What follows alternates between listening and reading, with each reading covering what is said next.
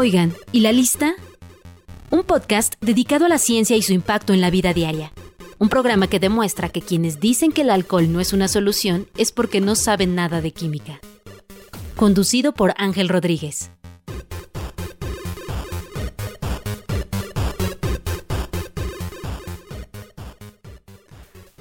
Hola, soy Ángel Rodríguez, biólogo de profesión, educador de corazón y ajedrecista de nacimiento. Como pueden ver, un tetazo. La pandemia ha puesto en manifiesto lo que los datos del INEGI nos habían amenazado.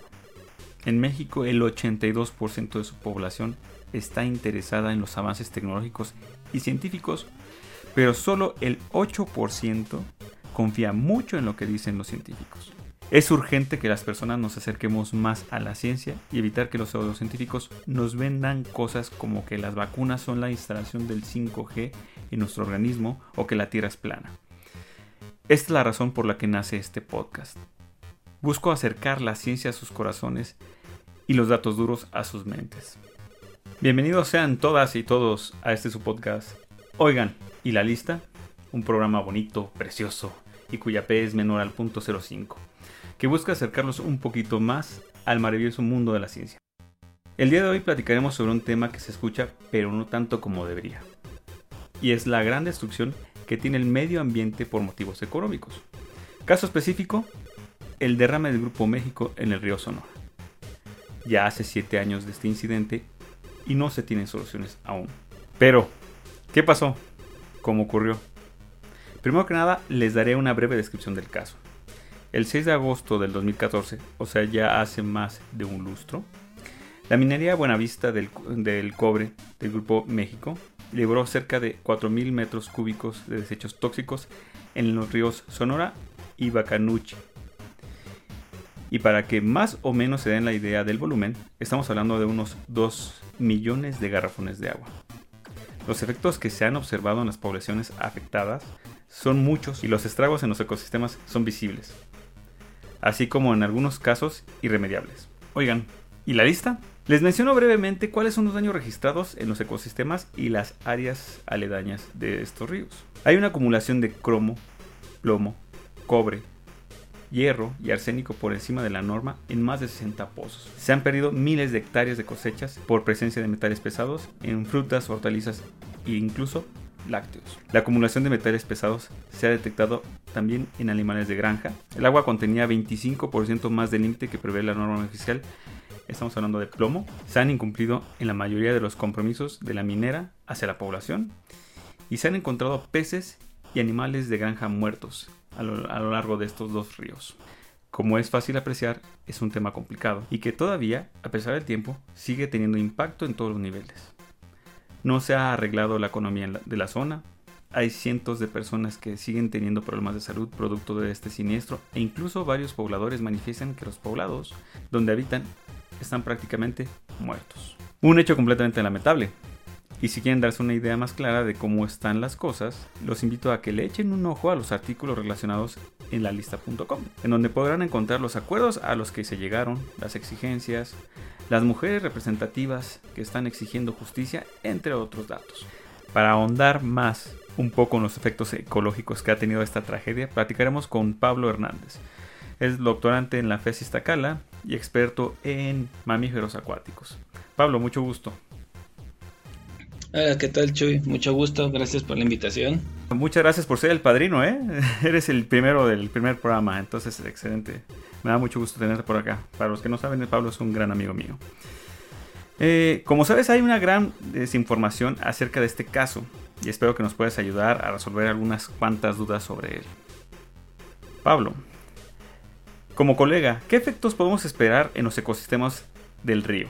Pues sí, hecho, y como tú dices, es una gran tragedia eh, que ya han pasado muchos años y pues por ahí se empieza a olvidar el tema, pero para la cuestión ambiental, incluso social, este, el problema persiste, ¿no? Porque, como lo dices, los efectos que tienen los ecosistemas son a largo, muy, muy largo plazo, porque no es como, ah, en 10 años ya, ya, lo, ya saneamos el río, ya lo limpiamos, no funciona así. El problema de los metales pesados, en este caso este fue derrame de eh, con metales de cobre, eh, pues se mantiene durante décadas en, en los ecosistemas. El problema en el caso del cobre es que se precipita y se fija a lo que es el sustrato del río, a los lodos, a, a ese tipo de sustancias, eh, en donde pues van a mantenerse durante mucho tiempo.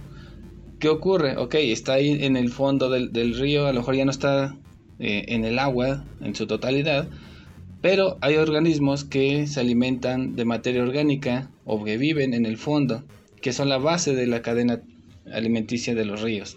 Estos animales, como por ejemplo puede ser algunas almejas que hay en, ríos, son animales filtradores y, tienen grandes concentraciones de estos metales pesados, no, solamente el cobre, sino otros metales pesados que también llegan a ser dañinos. Entonces, de esa manera se incorporan a la cadena trófica.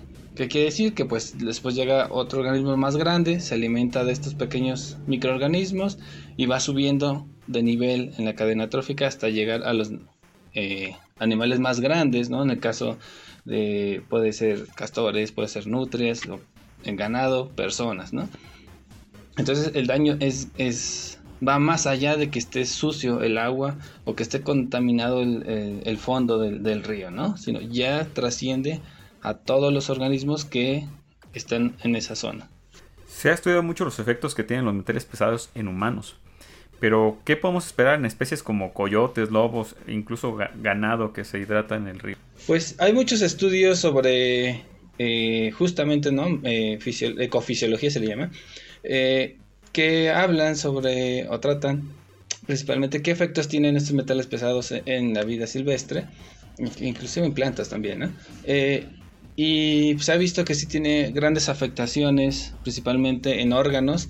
Pueden desatar en la deficiencia de la función de un órgano, en el caso del riñón, hígado eh, o sistema nervioso central. Puede haber también afectaciones graves, comportamiento, cambio en comportamiento. En cuestiones de reproducción, algunas especies como depredadores tope, como les decía, en las nutrias, llegan a, a desarrollar esterilidad, ¿no? O sea, ya no pueden tener eh, descendencia, entonces eso es muy grave para especies que están amenazadas, de por sí son pocas y ahora no se pueden reproducir de manera natural porque tienen metales pesados en su sistema, pues eh, sí, es grave, ¿no? Eh, las consecuencias de, estos metales pesados en, en, el agua, ¿no? Hay varios pobladores que nos mencionan, o mejor dicho que mencionan, que los pueblos se van a morir, que van a convertirse en pueblos fantasmas. ¿Tú estás de acuerdo con esta aseveración? ¿Cómo impactará esto en los ecosistemas en un futuro?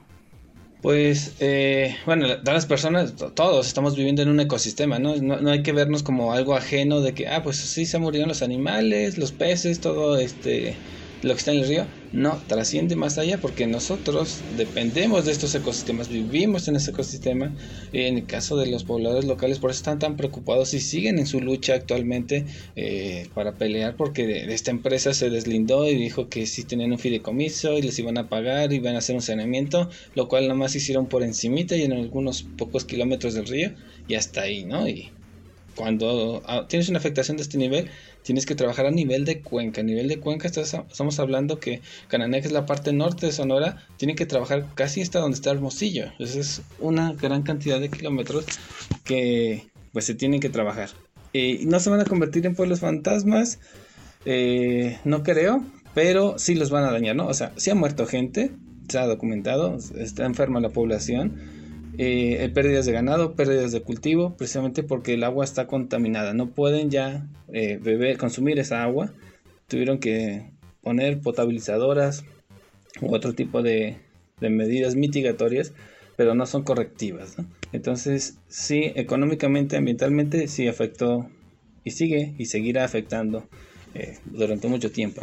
Entonces, sí hay forma de que se puedan recuperar los ecosistemas dañados. Sí, sí hay forma, pero te digo, lleva mucho tiempo. Y más si no se hace o se toma acciones eh, concretas y, que sean que den buenos resultados, pues este tiempo va a ser mayor, ¿no? O sea, décadas. ¿Qué podría hacer el ciudadano para que en esta situación, para que esta situación no vuelva a pasar? Híjole, bueno, está difícil esa pregunta porque a lo mejor no depende tanto de un ciudadano común, porque pues, son grandes empresas que tienen malos manejos y seguido de corrupción y, de, y cuestiones ahí, este, también de falta de, gobernabilidad, o sea, municipio y, este, y gobierno del estado que no actúan de la manera adecuada, ¿no? Para este, evitar este tipo de problemas. Pero como ciudadano común, pues este, pues de hecho nosotros contaminamos también, aportamos con, metales pesados, ¿no? Eh, en cuestiones como basura, con uso de combustibles fósiles, de manera indirecta lo hacemos, ¿no? Más bien, es esta, como lo están haciendo ahora las comunidades locales de ahí, ¿no? Reunirse, organizarse y para evitar que esto vuelva a suceder, ¿no? O si sucede, que realmente se les dé seguimiento adecuado y no dejarlo ahí, ¿no? O sea, que no nos va a hacer daño o que no nos importe, ¿no? Sino estar interesados en la protección del medio ambiente, que ellos ya se dieron cuenta que sí les afecta directamente, ¿no? Este tipo de actividades. Sí, malamente va a ser el ejemplo para muchas medidas que se tomarán más adelante. Y espero que la población, o mejor dicho, todos los ciudadanos, nos apliquemos para seguir o para exigir el cumplimiento de la ley, porque aquí fue un, un caso muy muy grave. Pablo, ¿qué le recomendarías a las personas que nos escuchan para saber más del tema y para tomar mejores acciones y decisiones sobre casos como este?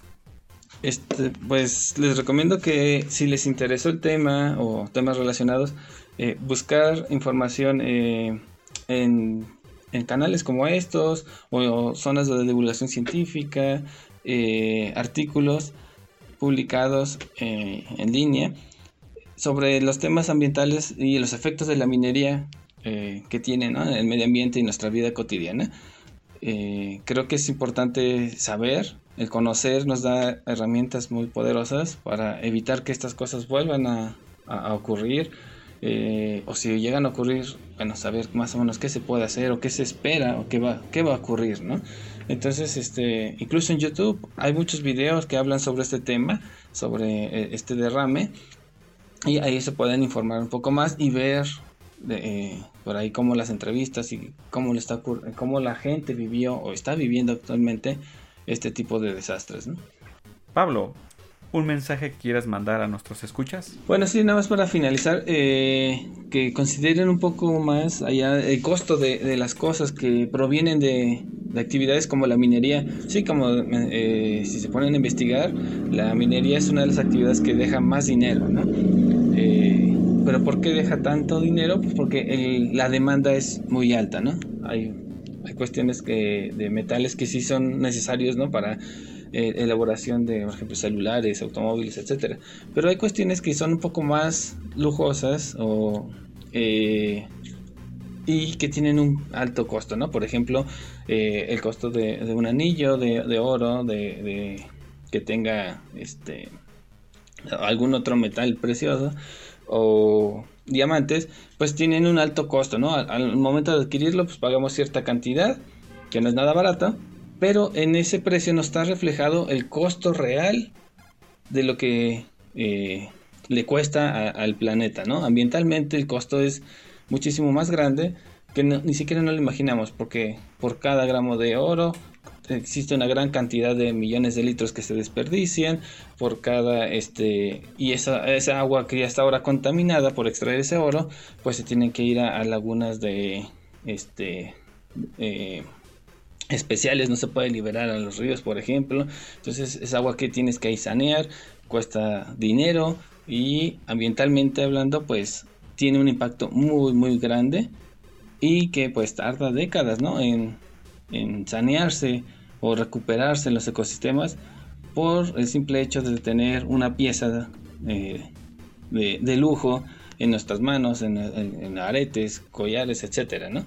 Entonces lo que nosotros pagamos eh, en la tienda por comprar ese producto no refleja el daño que causa y el costo que deberíamos estar pagando para remediar. El problema de las mineras es que se hacen lo mínimo posible para no gastar en remediación del, del ecosistema de los daños ambientales. ¿no? Si hiciera eso, nadie podría comprar, o muy pocas personas podrían comprar eh, estos eh, artículos de lujo, ¿no? Lo que se llama exteriorización de costos, ¿verdad? Exacto. todos pagamos con el medio ambiente. Más bien, no lo pagamos. El- es que ese es el problema, no lo pagamos. Sí lo pagamos porque el medio ambiente está siendo dañado y rompiendo una cantidad de cosas en el sistema, pero no somos conscientes de ello hasta que nos toca una pandemia. Exacto, ¿no? Esas son consecuencias de, de- del costo que realmente no, no, lo- no estamos pagando al momento. Es como si tú no estás pagando tu tarjeta, te llegan los intereses, te empiezan a aumentar. Y la pandemia es eh, el cobro con recargos e intereses ahí, ¿no? Intereses de intereses. Intereses de intereses. Pues muchas gracias por acompañarnos en este primer episodio, Pablo. Espero luego invitarte para que nos hables específicamente de nutrias, que este es, ese es un tema fuerte. Muchas gracias, Chuy, por la invitación. Y sí, cuando gustes, pues eh, por aquí andaremos. Y pues muchas gracias por su atención. Y en nuestro dato curioso del día hablaremos un poco del plomo. Este elemento no tiene una función esencial en el cuerpo humano. Sin embargo, una sobreexposición a él provoca acumulación en el sistema nervioso central y es particularmente perjudicial en el desarrollo mental de los niños. Los síntomas de intoxicación por plomo incluyen anemia, fatiga, dolor de cabeza, insomnio, hipotensión y pérdida de peso. Y muchos de los que estamos en los 30 y pico teníamos nuestros luchadores de plástico, pintados con plomo. y eso explica muchas cosas. Actualmente ya el plomo está prohibido en pinturas, lo cual evita que haya una acumulación o un daño en nuestros niños. Y si quieren ver un ejemplo de manera muy visual, les recomiendo El precio de la verdad, en inglés Dark Waters, en el cual se observa un caso muy similar a lo que pasó en el norte del país. En esta película sale Mark Ruffalo, quienes ustedes recordarán por Hulk en el universo cinematográfico de Marvel. Y es una, un drama muy muy interesante. Se lo recomiendo mucho. La podrán encontrar en más de un sistema de, de streaming. Muchísimas gracias por escucharnos. Este en su primer piloto. Eh, oigan, ¿y la lista? Soy Ángel Rodríguez. Si tienen alguna duda, comentario o quieren compartirnos algo de información sobre este tema o de los temas que podríamos abordar más a futuro, pueden escribirme a maestro de varios. Un gusto, buena suerte para ustedes y para su familia.